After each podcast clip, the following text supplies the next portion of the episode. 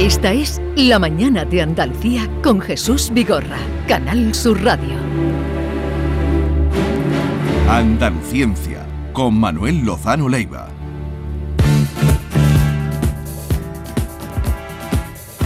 Manuel Lozano Leiva, buenos días. Hola, ¿qué tal? Buenos días. ¿Qué tal? Bien, bien. ¿Cómo, ¿Cómo llevas la primavera? Oh, fantástico, lo que pasa es que hace falta que llueva. Esto no puede ser más. ¿eh?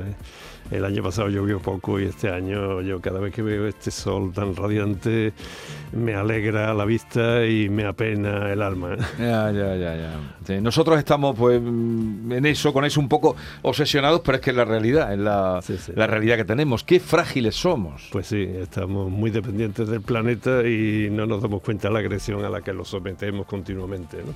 Afortunadamente parece que estamos cogiendo conciencia universal y que estamos afrontando el problema, pero ahora la solución es compleja. Tú además que vives en el campo, ¿no? Claro, por eso es por lo que me, me fastidia tanto la, eh, la necesidad de riego y cuando pones las bombas y ves que eh, antes duraba indefinidamente el agua de los pozos y ahora dura al par de horas ya vienen los aspersores abajo, eh, da pena, ¿no? Y hay que esperar que se recupere para por la tarde volver a intentarlo. Pero- Es difícil, ¿no?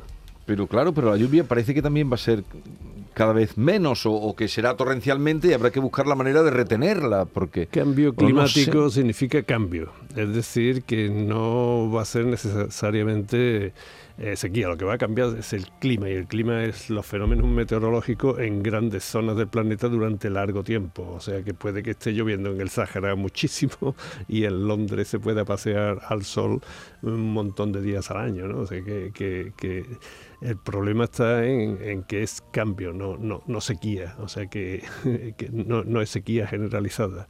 Y esto lo hace incluso todavía más complejo de solucionar y de afrontar, ¿no? porque es una variabilidad que no podemos prever. Sí. Pero ayer, mm, por, por- por lo que puede cambiar todo en las jornadas que hemos estado haciendo sobre inmigración, España, frontera de Europa, intervino un escritor marroquí muy prestigioso de la el premio Gon- Goncourt, él vive en París y eh, se llama Tahar Benjelloun, habréis leído alguna vez artículos suyos o libros muy interesantes que tiene, el Islam explicado a mi hija, eh, el racismo mucho. Y entonces digo, todo esto que están ustedes hablando aquí está muy bien, todo lo que están apuntando de la inmigración y tal. Pero no se olviden del cambio climático. Lo que va a traer gente más, lo que va a traer gente es el cambio climático. Lo que Lo va que va a hacer a que, hacer que que la inmigración sea más imparable por vallas que pongan. Dice, ya pueden ustedes ir y, y pasear todo este cartel por África, que es un cartel que salían ahí como unas gotas de sangre, la valla, la, la patera. Ya pueden ustedes pasear esto, que cuando venga el cambio climático está- vendrán y, y vendrán y, y vendrán más de lo que ustedes Pero esperan. además los movimientos no tienen por qué ser del sur al norte. Es que, es que los movimientos pueden cambiar, ¿eh? Sí, es, que, es, que, es que puede haber personas que emigren, Claro. por ejemplo, de Andalucía a otros lugares del mundo. eso, eso, o que al se- revés. que es el decir, cambio que, climático será lo que haga que- que que las la- corrientes migratorias pueden cambiar también. Era justo lo que quería decir antes, ¿no? De que Mm. cambio es cambio, no, no previsibilidad, sino que puede haber algunas zonas en las que cambien eh, o se inviertan los flujos migratorios, como estabas diciendo tú. O sea que eso es así, ¿no? Hay que tener mucho cuidado también con que todo esto va a exigir muchísima más energía, porque va a haber que eh, calentar las zonas más, va a haber que gastar más calefacción en ciertas zonas y mucha más, mucho más aire acondicionado en otras. Y las, eh, los cultivos van a, variar también. Hay países que han renunciado a la agricultura, como por ejemplo el Reino Unido, y otros que van a verse muy beneficiados por todo esto. Esto va a implicar que a lo mejor vayamos a sitios donde la agricultura esté floreciente gracias a un aumento de la pluviosidad, que las rutas del Polo Norte sean mucho más fluidas para mm, algunos países que no sea precisamente China, como está haciendo ahora que tienen dominado unas rutas porque las del Polo Norte al deshielo sean mucho más viables para otras potencias, y no quiero decir quién cuáles, ¿no?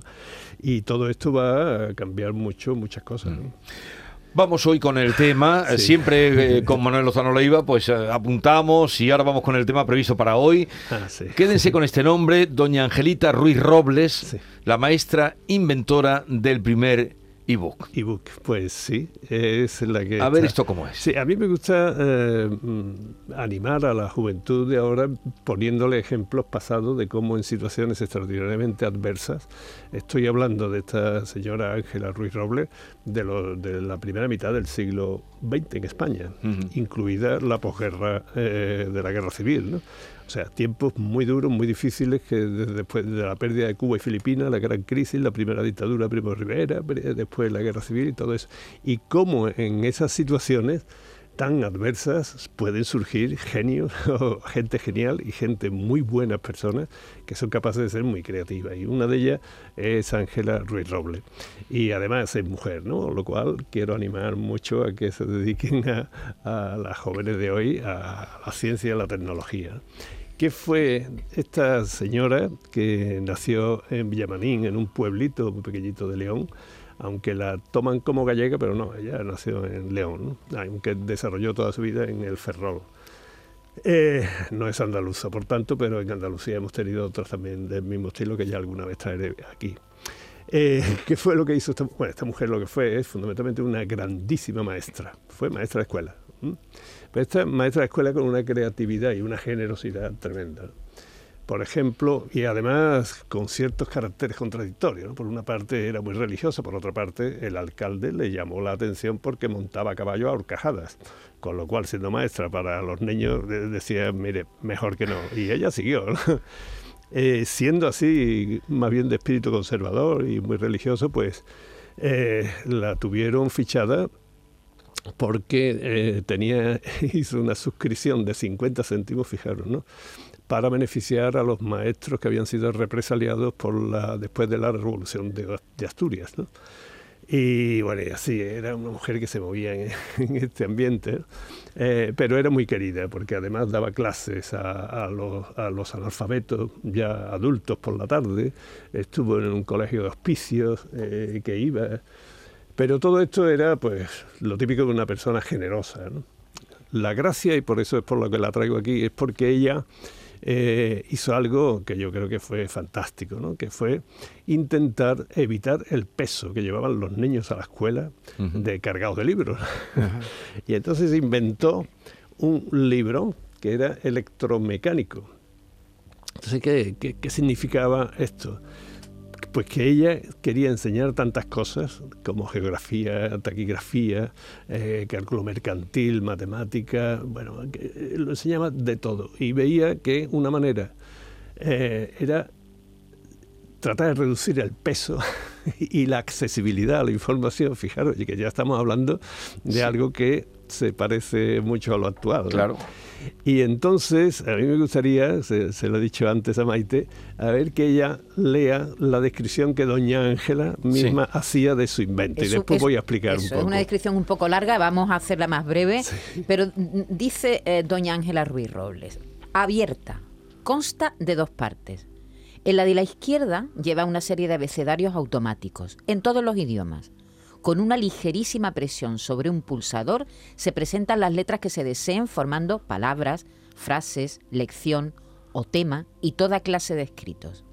En la parte superior de los abecedarios lleva a la derecha una bobina con toda clase de dibujo lineal y en la de la izquierda otra con dibujo de adorno y figura. En la parte inferior de los abecedarios un plástico para escribir, operar o dibujar. En la parte interior un estuche para guardar asignaturas. En la parte de la derecha van las asignaturas, pasando por debajo de una lámina transparente. Eh, ¿Os dais cuenta, no? Es- Sí. Es, un libro electromecánico que, que además te- podía tener, que lo incorporó después, iluminación y sobre todo todavía no consiguió que pesara poco, pero pesaba cuatro kilos y medio, ¿eh? porque el primer eh, se lo hicieron el primer eh, tipo, eh, se lo hicieron el- los, los artilleros en el cuartel de artillería, la maestra de artillería del Ferrol, ¿no? Y pesaba cuatro kilos y medio, ¿eh? Y, pero fijaros que tiene todos los ingredientes de lo que es el ebook. Por ejemplo, eso que decías tú antes que has leído, eh, estaba puesto en un cerdito y un cerdito en el dibujo podía, los niños teclear, teclear, no pulsar las palabras, como tú has dicho, y poner algo, ¿no? Árbol. Sí. Y automáticamente el cerdito se encendía en otra parte y decía eh, vegetal que crece, ta, ta, ta, ta, y decía la definición. Y Esto además es en, todos los- hipertexto. en- en muchos idiomas. En, en principio, Impres- en cualquiera, y en cualquier idioma. Este también, también le trajo problemas a doña Angelita, porque digo doña Angelita, a mí no me gusta usar el diminutivo, pero es que es, es así como la llamaban en todos sus alumnos, ¿no? Pero tuvo problemas porque ella puso mucha insistencia en el esperanto. para hacer y, y el esperanto en aquella época ya de la posguerra el esperanto era considerado como cosa marxista, masónica, Uf. etcétera, etcétera, con lo cual tuvo algún que otro problema. Y el caso es que esta doña Margarita, pues, con, con su libro, eh, necesitaba una cosa.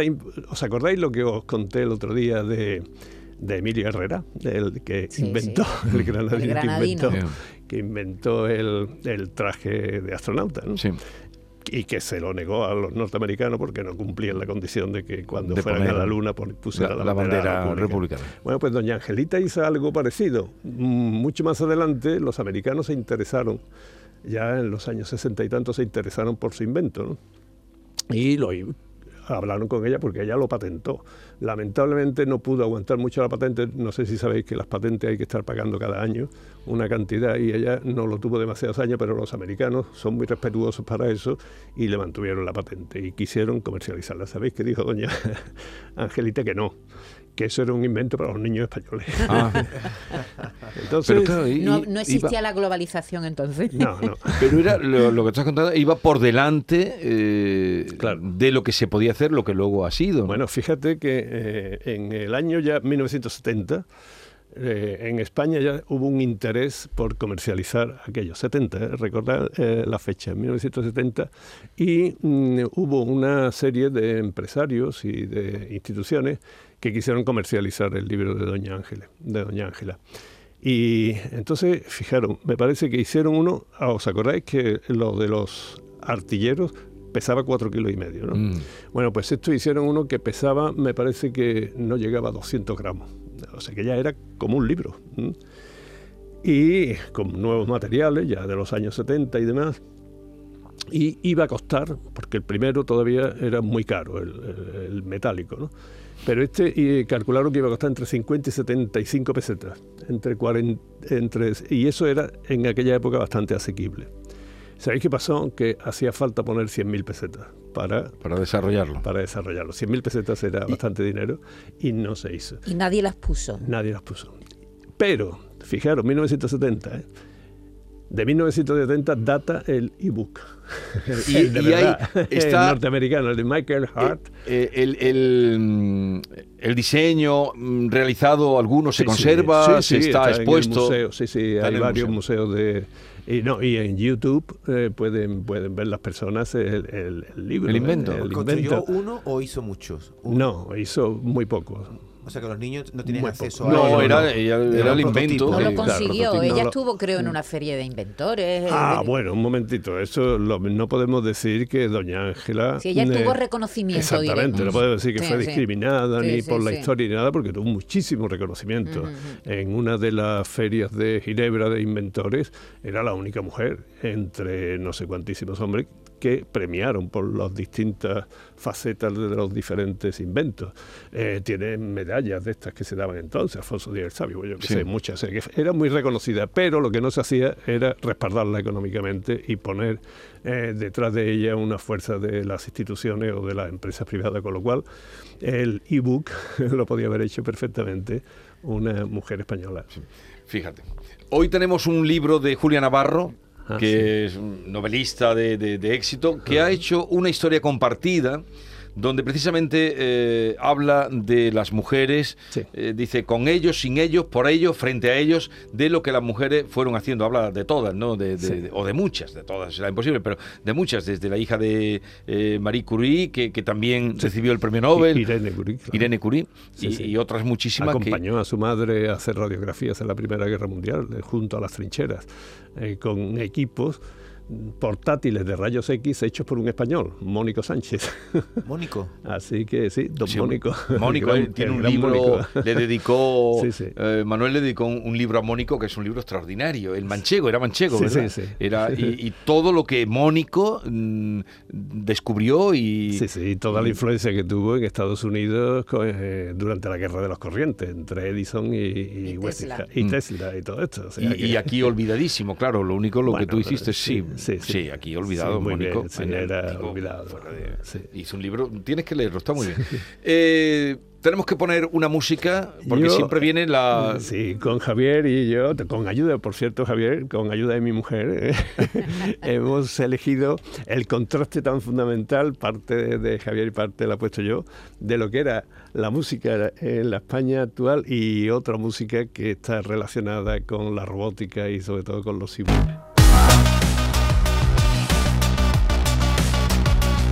Esto que están escuchando lo están tocando robots, los robots de la cadena de Ford, eh, de la cadena de automóviles Ford.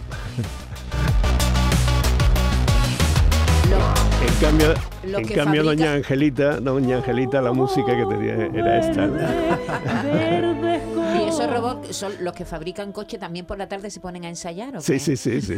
Sí, bueno, la- los programan para hacer Sí, el vídeo sí, este que sí, se sí. puede ver, ¿eh? O sea que... Eh, Es actual. eh, Sí, sí, es, es actual. A ver. El verde, verde limón, ojo verde, verde, con brillo de fana, que se ha enclavadito en mi corazón. Pa' mí ya no hay sol, lucero ni luna, no hay más que uno sol, que mi vida son. Bueno, eh, La música canta, que- canta mucho mejor que los robots. La música que escucharía doña Angelita. Sí. Eh, entonces, eh, yo insisto en que de vez en cuando me vais a permitir hablar de estas personas olvidadas para, sobre todo, animar a la juventud y que podemos tener una perspectiva. Ahora, eh, como decíamos antes, cambio climático negativa, pero también vamos a tener unas posibilidades de inteligencia artificial, de biotecnología, de una cantidad de oportunidades tremendas que estoy seguro que los españoles y espero que las españolas que han bajado mucho en las carreras científico-técnicas sean capaces de, de verse inspiradas por estas personas de hace un siglo. Por cierto, Manuel, he leído un artículo esta mañana en el que decía, en el que cuenta la demanda, la tremenda demanda que va a haber de energía Sí. con la inteligencia artificial. Sí, Se va a quintuplicar la Sí. demanda de, de energía, no sé Hay un dónde. problema con la inteligencia artificial que es muy delicado y es que eh, se puede pensar que no solo se van a perder puestos de trabajo, sino que eh, se va a poder crear una capa de la población que sea irrelevante, que, que, que- que no se sepa qué hacer con ella y que vaya a tener que estar con simplemente supervivencia, salario de Se, supervivencia. se empezó a hablar de eso hace años y, hace y años. ahora lo Y vemos ahora cercano. Estamos, ahora lo Ahora estamos lo vemos viendo ya muy cercano. Así que yo animo a todos, a que nos, eh, a todos los chavales y las chavalas que se que se hagan eh, científicos, técnicos y, y cultura en general. ¿eh? O sea que la ciencia eh, eh, abarca muchísimas cosas, como por ejemplo la historia ¿no? o algo Sí. así.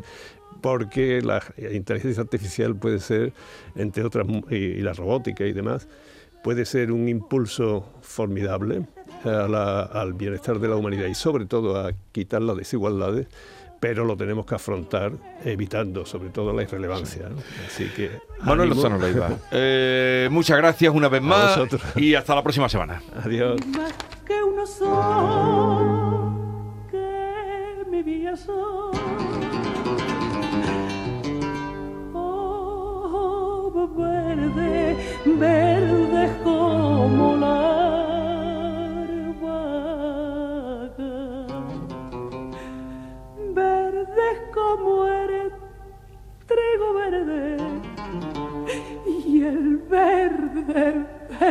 limón. Esta es La mañana de Andalucía con Jesús Vigorra, Canal Sur Radio.